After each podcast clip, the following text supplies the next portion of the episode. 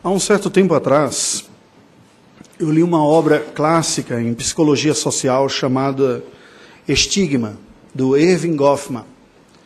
E nesta obra, este homem analisa o impacto que o estigma social pode ter sobre a vida de alguns grupos de pessoas.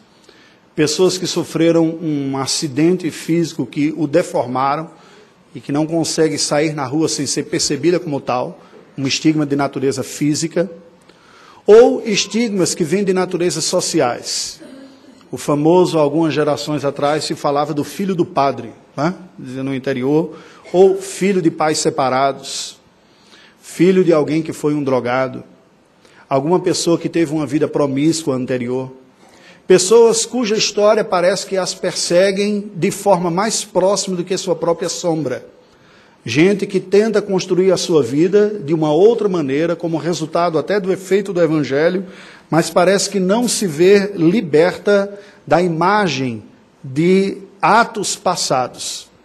A coisa pode se tornar ainda mais cruel quando esse estigma diz respeito a um ato não cometido pela própria pessoa, mas pelos seus pais. E os filhos não conseguem ser vistos senão por aquilo que de mal ou de errado seus pais fizeram. Nesta manhã eu gostaria de lhe convidar a abrir a palavra do Senhor numa das histórias mais impactantes nesse sentido, comoventes e ricas. A história de uma pessoa que carregou um certo estigma. E confesso a você que, como crente e pastor, já tendo caminhado um certo tempo na igreja evangélica, só tive a oportunidade de ouvir uma única vez uma leitura positiva a respeito deste personagem que nós vamos tratar hoje. E eu gostaria de me unir a essa leitura positiva, indo na contramão de todas as outras interpretações negativas que eu sempre ouvi sobre Ismael, o filho ilegítimo de Abraão. Gênesis capítulo 16. Acompanhemos a leitura da palavra do Senhor. Ora, Sarai, mulher de Abrão, não lhe dava filhos. Tendo, porém, uma serva egípcia por nome Agar, disse Sarai a Abrão: Eis que o Senhor me tem impedido de dar à luz filhos. Toma, pois, a minha serva, e assim me edificarei com filhos por meio dela.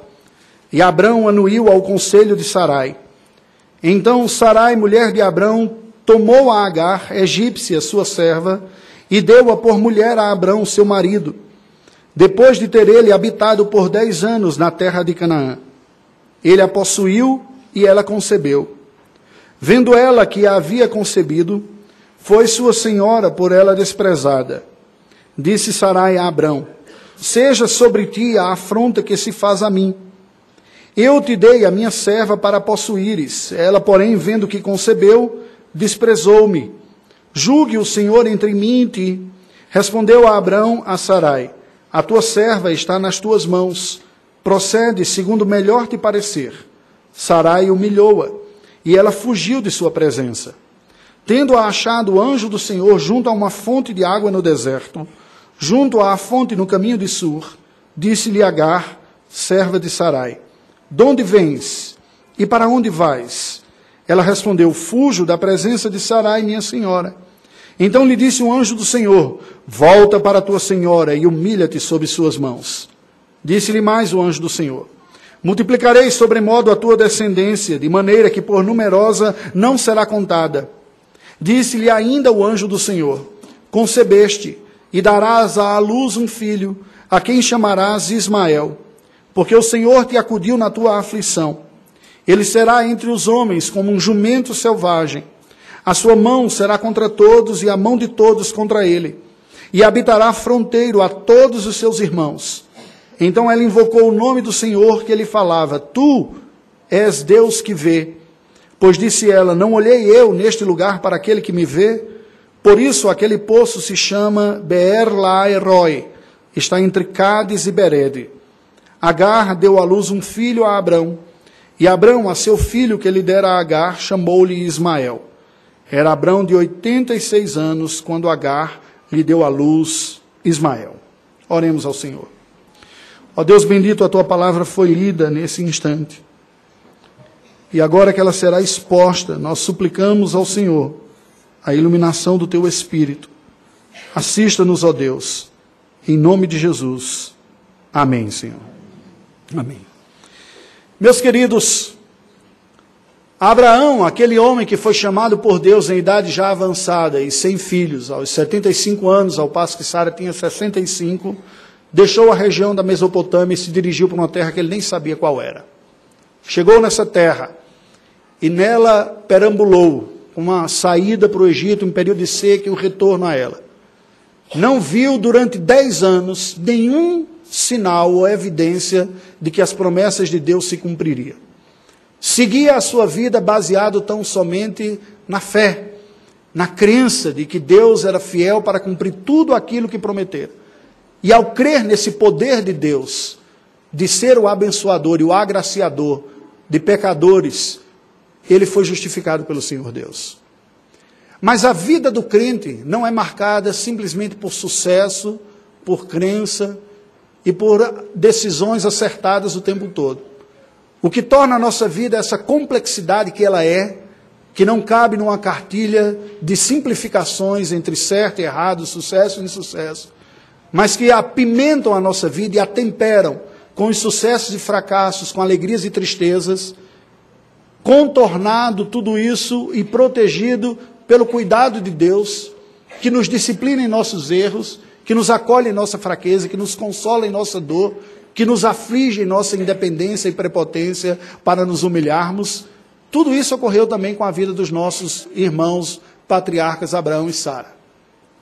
A Bíblia nos parece apresentar, embora não de forma explícita, mas em momentos de tensão na vida de Abraão, uma personalidade mais do deixa disso, para com isso, de evitar conflito. Ele creu nas promessas do Senhor e foi justificado, nos diz o capítulo anterior, capítulo número 15. Mas depois de 10 anos estando na terra prometida, agora já com 85 anos, e Sara com 75 anos de idade, estéreo, até então não tendo condições de ter filhos, experimenta aquela fase na vida que as mulheres de idade um pouco mais avançada conhecem, que é a menopausa. Isso fica claro quando depois Deus vai falar e diz: Olha, eu já não tenho o, a capacidade de produzir. Mas nessa altura aqui, neste momento da vida, que ainda não chegou a isso, a longevidade era um pouco maior, se instala sobre o coração de Sara uma espécie de aflição e diz: Eu não estou vendo a promessa acontecendo, não tenho filho e ela faz uso de alguns recursos comuns da sua época. Eu gostaria que nós olhássemos para esse capítulo aqui pensando como o fruto daquela relação proposta pela própria Sara, de uma intimidade de Abraão com Agar, que era uma das suas servas e que veio a gerar Ismael, pudesse ser olhado com o olhar do Evangelho, o olhar da graça de Deus como Deus olhou. E neste sentido, confrontar a tendência natural nossa de olhar e dividir as pessoas pelas suas categorias sociais e as estigmatizarmos com a história de vida, com o seu passado ou com a sua origem. Sendo assim, olhemos para este capítulo. Perceba que este capítulo nos apresenta uma divisão natural em três partes. Um primeiro, estes três personagens envolvidos, o casal dos patriarcas, Abraão e Sara, e esta personagem, que era uma serva, uma escrava de Sara, Agar, dos versículos de 1 a 6.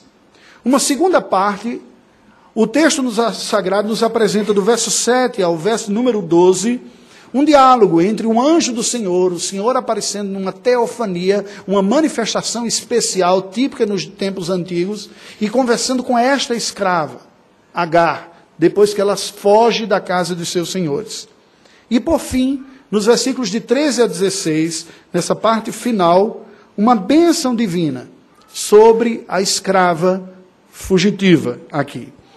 Esta é uma maneira natural de nós entendermos a divisão do texto bíblico, que nos apresenta assim. Vejamos o texto sagrado. A partir do verso 1, a primeira parte, que é o diálogo destes personagens que aqui estão. Abraão tinha a idade de Perdão. Quando Sara, mulher de Abraão, viu que não dava filhos, ele entrega a Agar, a sua serva, para Abraão. Diz: Olha, eu sou estéril e eu proponho que você tenha um filho para mim através do meu outro útero. Como é que isso funciona? Aí nós temos que entender o contexto cultural da época. Naquela época havia uma prática de escravidão em uma boa parte do mundo, e não era diferente no meio do Oriente Médio. E a lógica da escravidão é uma lógica muito simples, é a lógica de que o escravo ou a escrava é uma propriedade do seu patrão. Lógico, em tudo aquilo que ela é e pode fazer, ela é uma propriedade do seu patrão. No seu labor físico, na sua capacidade intelectual de trabalho também, e tudo mais que poderia oferecer. Então, Sara fez uso de uma prática que era corriqueira nos seus dias. De fazer uso de um útero emprestado, da barriga de uma das suas servas, para conseguir filhos para si mesma, uma vez que ela não estava tendo condições de gerar. Isso entra naquela categoria difícil de muitos interpretarem, que mostra como Deus foi tolerante com alguns pecados no passado, dada a ignorância religiosa ou mesmo espiritual do povo. A Bíblia Sagrada atesta isso, que Deus não levou em consideração os pecados sendo cometidos no tempo da ignorância. Especialmente que isso era uma prática normatizada. A sociedade via como normal e até então nós não tínhamos lei do Senhor para regular estas coisas. É claro que isso não resolve o problema de todo. Porque mesmo depois de vinda a lei, continuou a prática da poligamia e do concubinato. O que nos mostra que sempre, em cada geração, preste atenção a isso, todos nós teremos dificuldade de enxergar algumas práticas pecaminosas, dado o senso comum legitimarem essas práticas. Alguns pecados nós elencamos como sendo graves e os combatemos claramente de púlpito. Outros nós convivemos como uma espécie de prática menor que está em nosso meio. Eu vou dar um exemplo. A nossa cultura brasileira é uma cultura fofoqueira. Eu nunca conheci uma pessoa que foi disciplinada na igreja por fofocar, por falar mal do outro. Mas alguns domingos atrás a gente leu uma folha inteira aqui da confissão, só falando dos pecados e o que tinha de difamação e fofoca no meio era pecado também. Mas consideramos como mal menor e convivemos com, com ele. A indiferença às injustiças em nossa sociedade é absurda. A tolerância com a corrupção em nosso meio é absurda, inclusive como cidadãos. Somos passivos e pecamos por omissão diante do desmantelamento que ocorre em nossa sociedade. Para dar exemplo de algumas coisas que eu acho que não é difícil nós percebermos e que, se fere a palavra de Deus, deveria ser tratado com a devida seriedade, mas nós toleramos. Agora voltemos quatro mil anos atrás. A prática do concubinato se explica como sendo o quê? Uma espécie de variação, de extensão do conceito do casamento. Do conceito original, planejado por Deus e anunciado no jardim, de que um homem deixa o seu pai e a sua mãe, se une a uma mulher e se tornam os dois uma só carne. Este é o conceito simples do casamento. Simples assim. Esse conceito, historicamente e socialmente, foi expandido com algumas tolerâncias, como um homem se unir a mais de uma mulher. Isso é uma poligamia. Foi aceito como casamento, tratado como casamento, mas por fugir ao plano original de Deus, não ficou sem consequências. Conflito entre as mulheres, conflito entre os filhos e dificuldade. Mas foi aceito. O rei Davi teve inúmeras mulheres, Salomão teve inúmeras mulheres. O Senhor Jesus, numa medida de luz e de graça maior da nova aliança, restringe e diz: olha, não foi assim desde o princípio, nós temos que voltar para o plano original. E na nova aliança você não vê mais a tolerância para práticas que no passado foram uma espécie de extensão de um conceito. Vejam que a dupla natureza do casamento é preservada e nunca foi rompida, que é a união entre homem e mulher.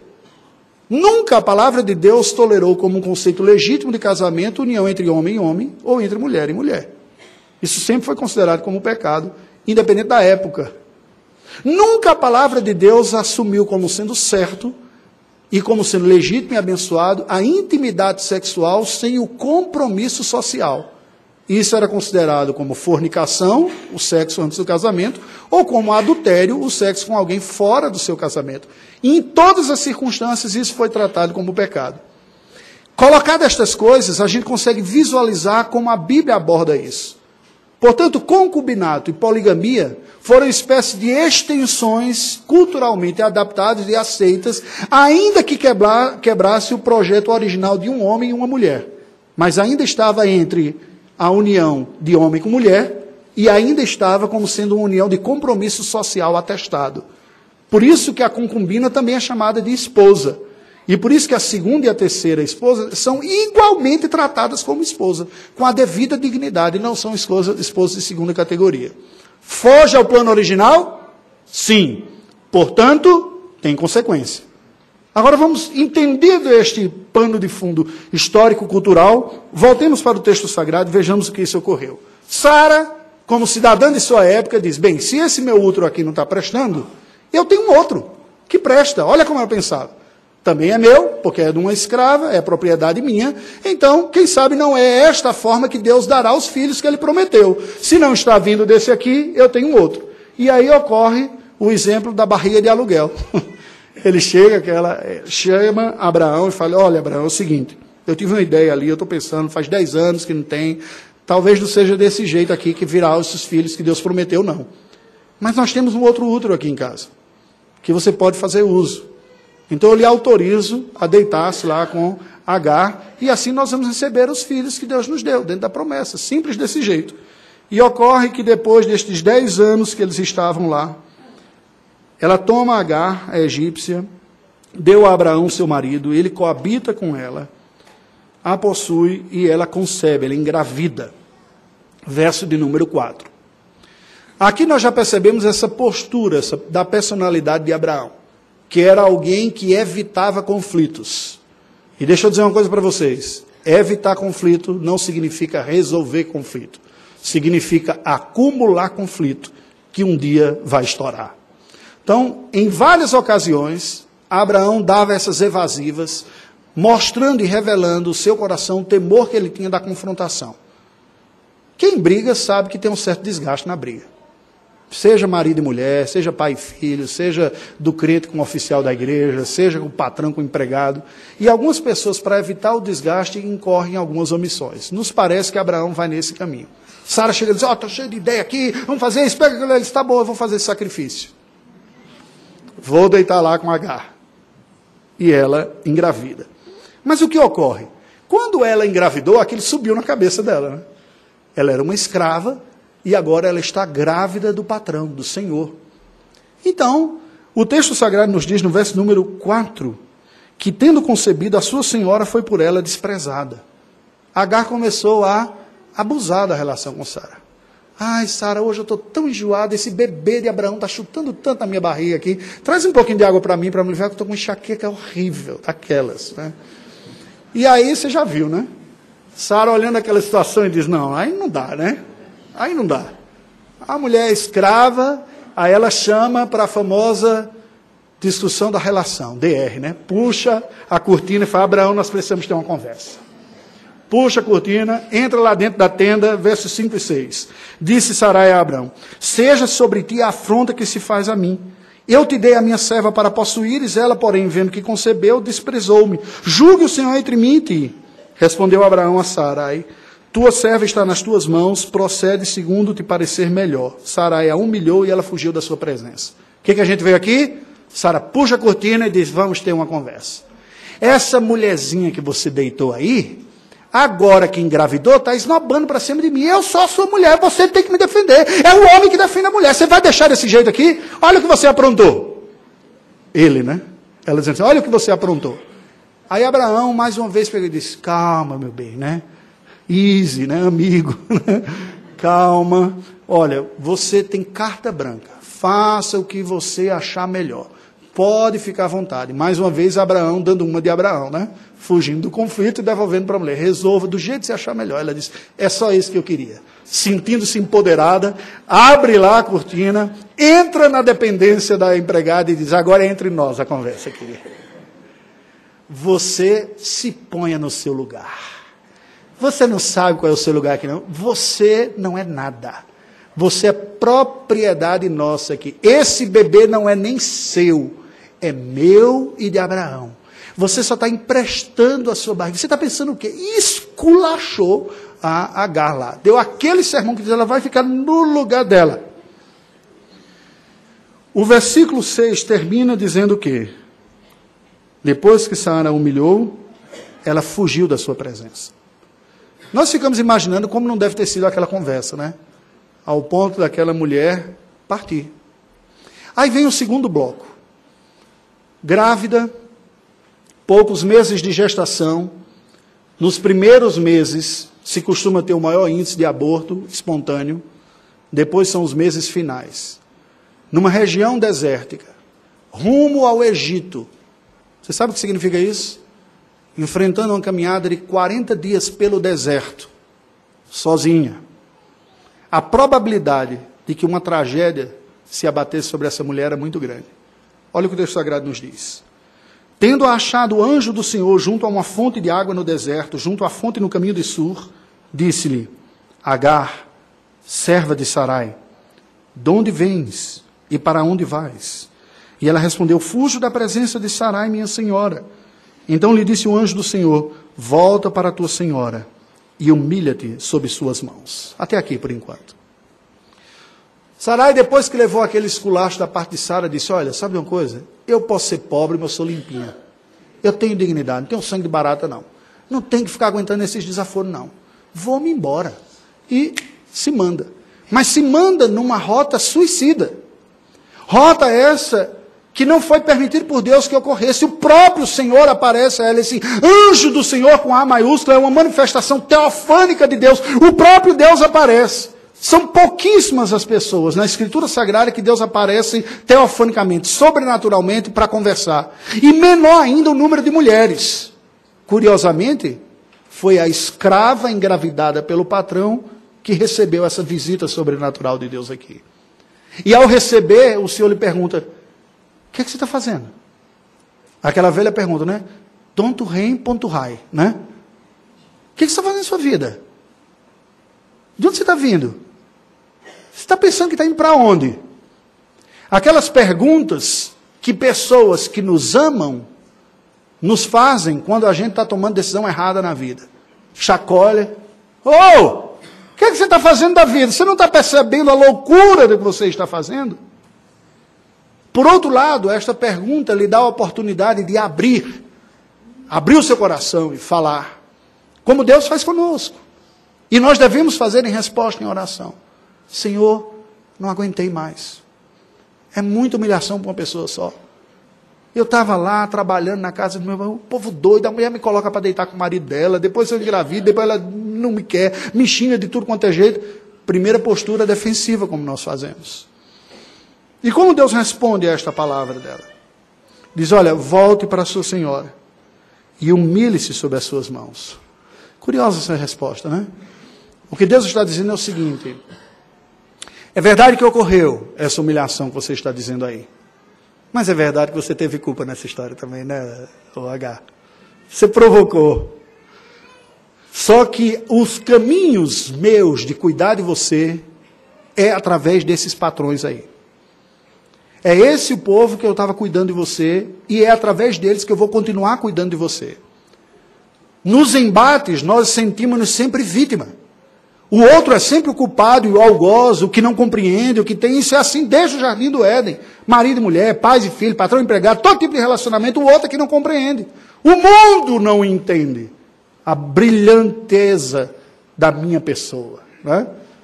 Então Deus disse assim: humilhe-se e eu vou cuidar de você lá.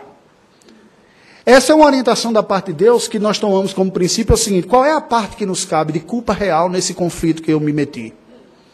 A tendência nossa é sempre ver no outro, o que o outro fez. Mas o caminho bíblico para a restauração de relacionamentos é o inverso. Todo relacionamento afetado, quebrado, balançado e chacoalhado começa a restauração quando eu começo a admitir a minha parte nessa história. Eu não posso fazer pelo outro, mas eu posso fazer por mim. Então era hora de Agar se humilhar mesmo, desistir dessa rota suicida pelo deserto voltar grávida lá para casa dos seus senhores e dizer: Olha, me desculpe, subiu na minha cabeça, eu comecei a achar que era o que não era, eu entendo o meu lugar aqui, se vocês puderem me aceitar de volta, eu me comprometo que eu vou colaborar com tudo que tem. E o texto sagrado nos aponta nessa direção. Só que não foi só isso que Deus disse para ela. O verso 10 continua. Disse-lhe mais o anjo do Senhor: Multiplicarei sobremodo a tua descendência, de maneira que por numerosa não será contada. Disse-lhe o anjo do Senhor: Concebeste e darás à luz um filho, a quem chamarás Ismael, porque o Senhor te acudiu na tua aflição. Ele será entre os homens como um jumento selvagem, a sua mão será contra todos e a de todos contra ele, e habitará fronteiro a todos os seus irmãos. Há três afirmações importantes do Senhor aqui a Agar. A primeira, Deus está assumindo soberano e providencialmente ser o gerador da descendência ismaelita. E é nesse ponto que eu digo que eu vou na contramão. Porque toda vez que eu ouvi sermão aqui, dizia: Ismael foi um erro de um pecado de H, e aí por causa disso gerou esses árabes que está matando gente, está fazendo tudo isso tudo mais. Mas veja, quem está dizendo que esse povo vai ser quem é, é Deus. Ele está dizendo: Eu multiplicarei esse povo. Ele não é soberano? Ele pode dizer: Ó, oh, vai ser um povo ruim da peste, mas vá abortar, não se preocupa não. Eu vou tirar isso da face da terra. Foi isso que ele disse? Não. O Senhor disse: Eu multiplicarei este povo sobremodo, de maneira que a sua descendência, por numerosa, não será contada. Você concebeu, deu à luz um filho, que você pode estar dizendo, foi o maior erro da minha vida. Maldita aquela noite que eu entrei na tenda me julgando uma princesa, e o resultado foi essa desgraça que eu estou sentindo. Aliás, sentimento muito comum em meninas que caem nas conversas, estou me sentindo amada. E depois esse príncipe pula fora e você fica aí com toda a responsabilidade e com estigma na testa para o resto da sua vida, de mãe solteira. Aquela angústia sobre o coração. E Deus vem entendendo aquela dor, falando e diz: presta atenção, o nome desse filho sou eu que dou. Ele vai se chamar Ismael, que significa Deus ouviu. Olha que fantástico. O cara que podia ter sido estigmatizado por um erro ou por um pecado, recebe o um nome dado por Deus. E o nome dado por Deus significa que Deus ouviu. É isso que Deus está dizendo. É uma leitura bem diferente do que comumente as pessoas apresentam disso aqui. Deus diz: Eu vou multiplicar a descendência desse povo. O Senhor te acudiu na tua aflição. Eu vi a angústia da sua alma e, eu, e dizendo: esse menino não é uma desgraça, esse menino não é um erro, esse menino não vai carregar a pecha de filho ilegítimo, filho de mão solteira, de erro, ele não é filho de chocadeira. Entende o que está sendo dito aqui? Esse menino não vai crescer como sendo eu sou filho de um erro. Minha mãe tentou me abortar e não deu certo. Meu pai pulou a cerca e eu nasci. Eu não sou filho de amor. Quantas pessoas não sofrem com isso aqui? Deus diz: ele vai se chamar Ismael. Toda vez que o nome dele for dito, é proclamada uma mensagem. Deus acudiu na aflição. Olha que fantástico. Só que Deus dá um traço da personalidade deste rapaz, que vai ser a origem do povo árabe depois, segundo a tradição árabe. Ele diz: ele será como um jumento selvagem, fronteira a todos os seus irmãos. Eu fico imaginando e me lembro da primeira quando a gente fez um, um ultrassom na gravidez da Esther, que foi a segunda gravidez que a primeira nós perdemos. E a gente tentando descobrir o sexo, e o, o médico falando, olha, é forte aqui, ela mexe, mas ela está com vergonha, tá com vergonha, não está mostrando, não deu para a gente saber o que, que era. Eu fico imaginando se naquela ocasião o médico tivesse dito, oh, tem um chute forte aqui, chuta como um jumento. Hã? Qual é a mãe que gostaria de ouvir isso aqui? Tem um chute forte aqui. Para a nossa cultura ocidental, é um xingamento. Para a cultura semita de 4 mil anos atrás, não. É um elogio. O jumento selvagem é um animal de personalidade, se nós pudermos dizer assim, mas de força e resistência. Capaz de sobreviver numa das regiões mais secas e difíceis do mundo, que são os desertos do Oriente Médio. O jumento está como elemento da bênção de dois dos doze filhos de Jacó. Dan é, da, é dito, e sobre um outro também nos é dito lá. Porque ele evoca essa personalidade, essa capacidade de resiliência, de ser submetido às condições mais extremas possíveis, mas continuar sobrevivendo e tocando a sua vida. Agora, isso daqui não foi exatamente uma profecia do que viria a ser o povo árabe, vivendo numa das regiões mais inóspitas do planeta, com a capacidade de se refazer, com pouca água, com pouca condição, indo adiante e enfrentando todas as dificuldades, mas um povo também tenso, um povo de personalidade muito forte. Quando ele diz habitar a fronteira, os seus irmãos, as mãos de um serão contra outros. A história do povo árabe é a história de conflito tribal. Aquela típica imagem do jumento que desempancou, depois para tirar, é aquela história.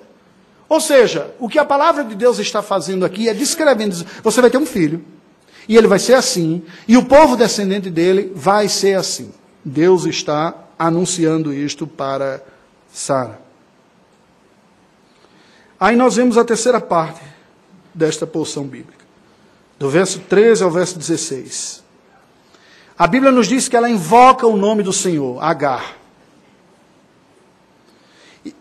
Do Senhor que lhe falava e disse: Tu és o Deus que vê. Pois disse ela: Não olhei eu neste lugar para aquele que me vê. Por isso aquele poço se chama Ber Lairoi, está entre Cades e Berede, aquele que me vê. Preste atenção, que dado curioso. A Bíblia não apresenta inicialmente nenhum ato de adoração, de devoção, de consulta a Deus da parte de Sara para fazer isso. A escrava adora ao Senhor. Ela ouve aquela palavra e adora a Deus. E faz daquele lugar inóspito um templo e uma adoração. Diz: Deus me viu e viu a minha aflição. O verso 15 diz que Agar deu à luz um filho a Abraão. E Abraão, a seu filho que ele dera Agar, chamou-lhe Abraão Júnior. Ele já estava com 75 anos de idade. A mulher engravida. Se eu tivesse no lugar dele, eu dizer, essa era a chance de ter um Abraão Júnior. Eu fiz um acordo com a minha esposa de dar nome de filho e me lasquei. Tinha duas cláusulas, que é o seguinte: o gênero do filho é o gênero de quem vai dar o nome. Se for homem, o, o pai propõe. Se for mulher, a mãe propõe. Primeira cláusula. Segunda cláusula, o cônjuge tem que concordar. Aí veio uma gravidez feminina. Ela puxou o contrato e disse: primeira cláusula, eu proponho Esther. Aí eu, segunda cláusula, tá bom, pode ser. Segunda gravidez, veio um menino. Ah, Raimundo III, né? Não. Segunda cláusula, não. Aí eu percebi a besteira que eu tinha caído. E foi assim com Davi, Arthur e Felipe. No final ela disse: ah, vou dar uma colher de chá, pode ser esse você fez. Não, então vamos manter aqui. Gente, presta atenção. Ele é Abraão, cultura semita. Era a oportunidade dele dar o nome dele, concorda? Qual foi o nome que ele deu? Ismael. Isso significa o quê? Que ele ouviu a história de Agar, que Agar narrou, que ela se humilhou, e ela é recebida, e ele deu crédito àquela narrativa e diz: Foi Deus mesmo que fez isso aqui. E o nome desse filho vai ser o nome que Deus deu, ouvindo da boca dela. E assim ele dá o nome de Ismael ao seu filho com Agar. O texto sagrado nos diz que Abraão tinha 86 anos quando Agar lhe deu a luz ao seu filho. Bem, queridos, o que é que nós vemos aqui? Este texto bíblico nos mostra a graça do Evangelho do nosso Senhor Jesus Cristo. Na vida destes personagens aqui. Em nossa vida, nós tomamos decisões acertadas e tomamos decisões erradas. Mas não há nenhuma redenção se nós ficarmos apenas com as consequências dos nossos erros. Não haverá esperança, não haverá salvação para ninguém.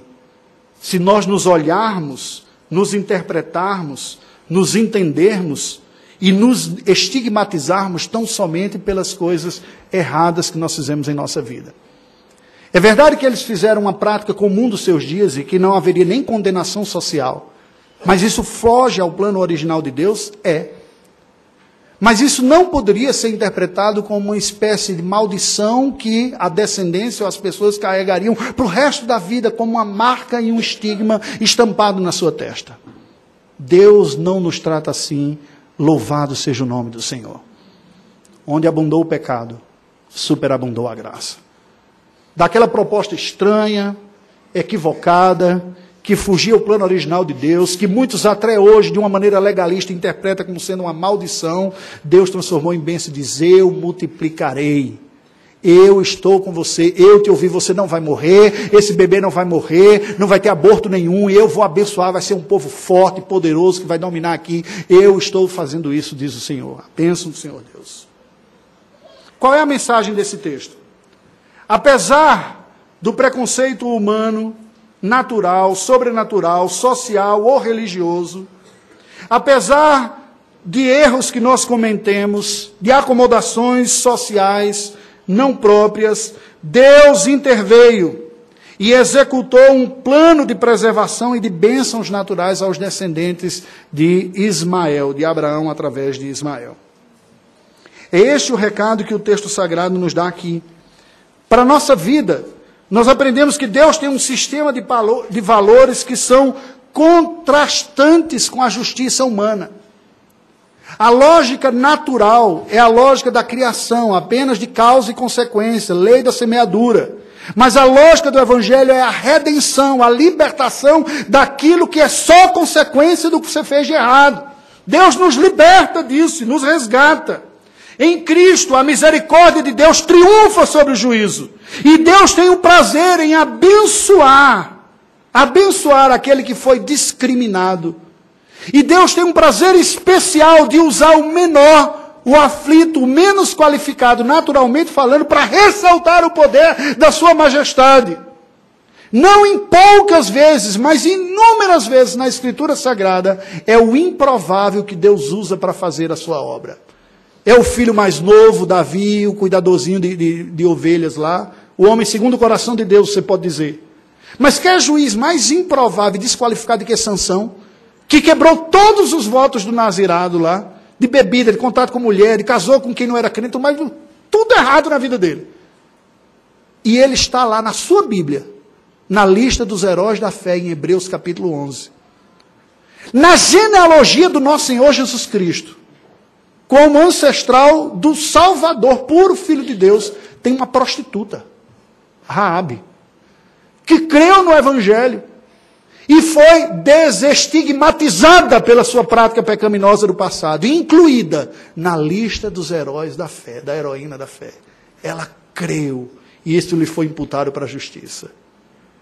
Quantas pessoas não carregam na sua vida o peso duro da consequência de decisões infelizes que tomou? Porque Deus não nos livra de nenhuma consequência natural das nossas escolhas mas Deus nos livra do estigma de miserável. Ele diz: Vinde benditos do meu Pai. Vocês que creem em mim, as suas vestes estão lavadas e purificadas no sangue do Cordeiro. E sentam à mesa do Senhor. Antes, cobradores de impostos, prostitutas e traidores. Não foi exatamente isso que o Senhor Jesus falou durante o seu ministério?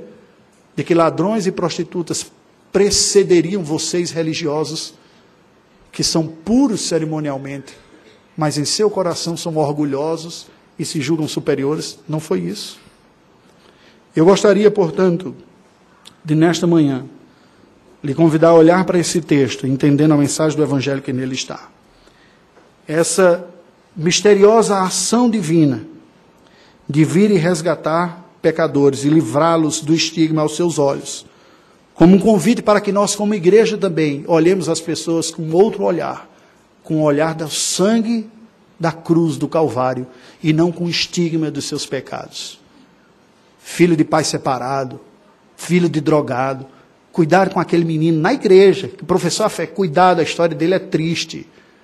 Não se junta com aquele outro, esses estigmas que colam na pessoa e que a pessoa parece que não consegue arrancar dentro de si porque são marcas que ela já leva naturalmente pelas escolhas erradas que fez no passado, mas que nós devemos olhar como outro olhar.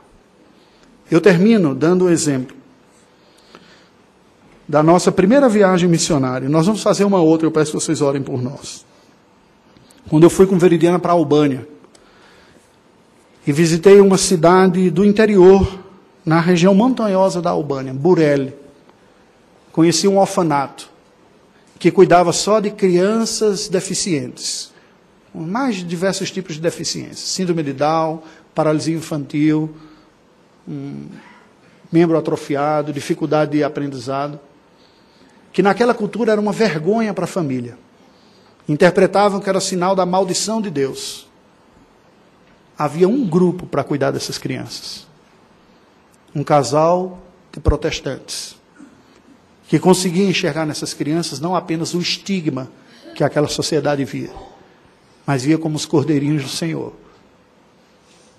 E eu já citei o caso aqui dessa missionária que, inclusive, enfrentou a bala quem quis lá entrar e tomar a propriedade. que nós tenhamos o nosso olhar do próximo renovado, restaurado e reformulado pela graça de Deus, para libertar-nos e aos outros dos estigmas que a vida nos coloca. Oremos ao Senhor. Ó Deus bendito, nós te rendemos graças pelo teu evangelho, pela palavra da redenção, pela obra do teu filho Jesus, pelo alcance do miserável, pelo resgate que tu fazes daquele que nós naturalmente desconsideraríamos. Ó Deus, que a tua graça brilhe em nosso coração e em nossa mente, para encontrarmos a plena satisfação na obra do teu filho Jesus, abraçarmos para o nosso próprio viver e para o viver do próximo, essa como sendo a nossa identidade principal. Não aquilo que fizemos, não as consequências simplesmente daquilo que fizemos, conquanto não seremos li livres delas, as enfrentaremos, mas aquilo que tu fizeste por nós na cruz do Calvário. Mas o Senhor dizendo para nós: Vinde benditos de meu Pai, aquele que tinha suas vestes sujas, que nós encontremos a limpeza e a pureza no sangue do teu filho Jesus a indignidade e a culpa que persegue a mente de muitos, a vergonha, o sentimento de inferioridade com relação ao outro, o estigma pela sua classe social, econômica, pela sua instrução, pela natureza do seu trabalho, por aquilo que fez. Liberta estas pessoas dessas aflições, Senhor, nós te pedimos, comunicando-lhes a beleza e o poder do Evangelho, que refaz pecadores à imagem do teu Filho Jesus em nome de quem oramos. Amém.